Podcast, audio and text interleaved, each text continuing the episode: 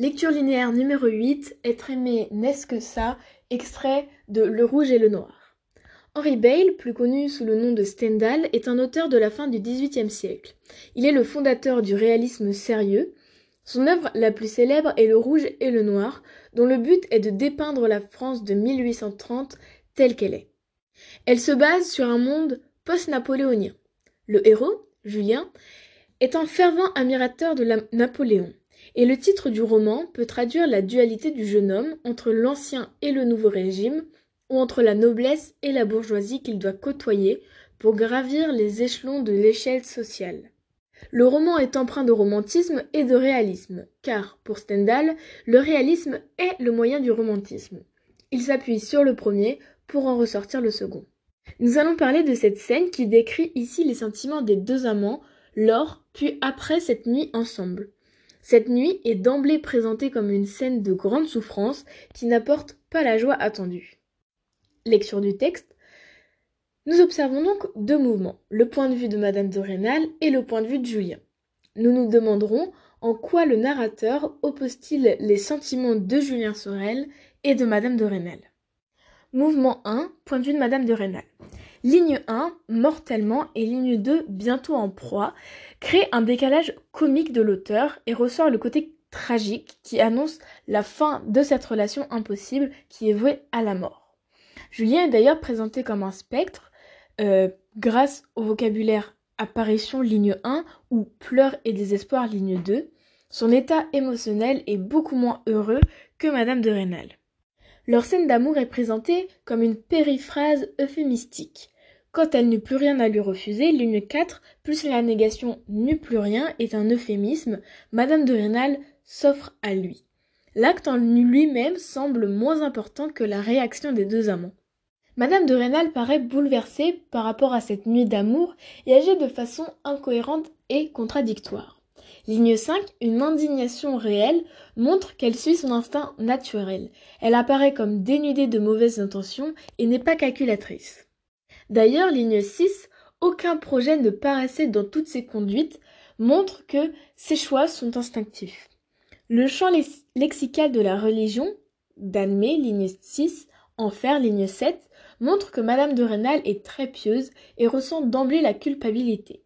Cependant, on ressent quelques incohérences, comme par exemple l'antithèse accablant, ligne 7, qui vient s'opposer à caresse, ligne 8, qui donne une impression d'entrer en enfer, mais ne peut pas s'empêcher d'aller vers Julien. Elle essaie de combattre son attirance, une opposition entre son déni charnel et sa volonté d'éviter l'enfer. Ligne 8, il y a, en un mot, héros, donc une aparté, le narrateur regrette presque que Julien ne trouve pas l'intérêt qu'il aurait dû trouver à Madame de Rênal.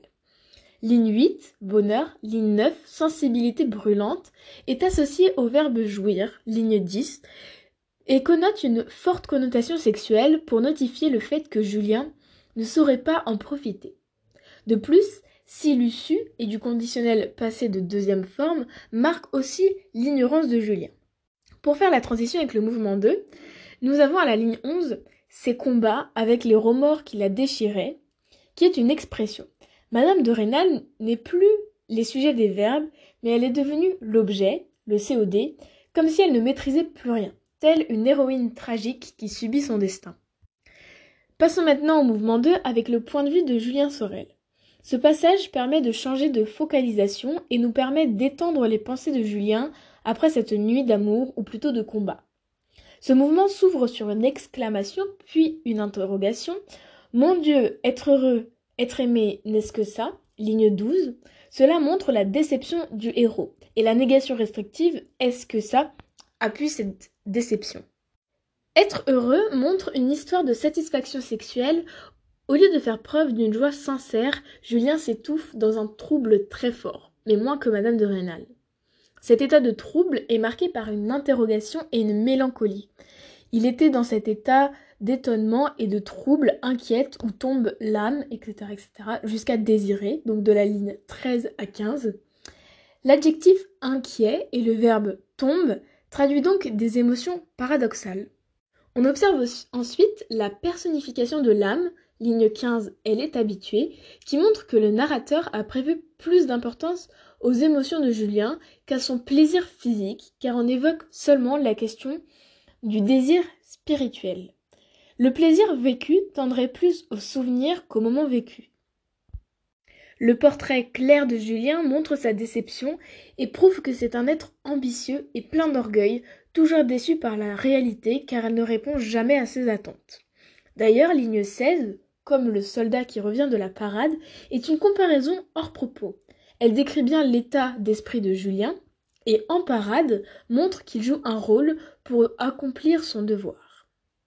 Ligne 8, on observe deux questions directes qui montrent un retour brutal à l'introspection. Neige, ai-je est une répétition de la première personne du singulier. Et la présence de ce je fort et le je dois à moi-même prouve que le caractère égoïste de l'acte de Julien ne pense pas à Madame de Rênal. De plus, pour terminer avec ce mouvement, la ligne 19 Ai-je bien joué mon rôle montre un côté surfait. Élément de conclusion. Dans cette scène, le narrateur oppose les sentiments de Julien et ceux de Madame de Rênal, puisqu'elle ne décrit que les émotions de Julien. L'acte d'amour en lui-même importe peu et semble n'avoir joué qu'un rôle. Cela souligne le caractère égoïste de l'acte pour Julien, qui ne pense même pas à Madame de Rênal.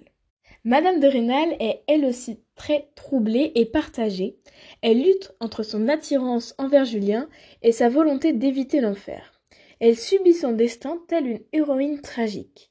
Julien ne pense donc qu'à son rôle, et Madame de Rênal se tourmente, car elle est envahie par une pression amoureuse intense, en se sentant terriblement fautive.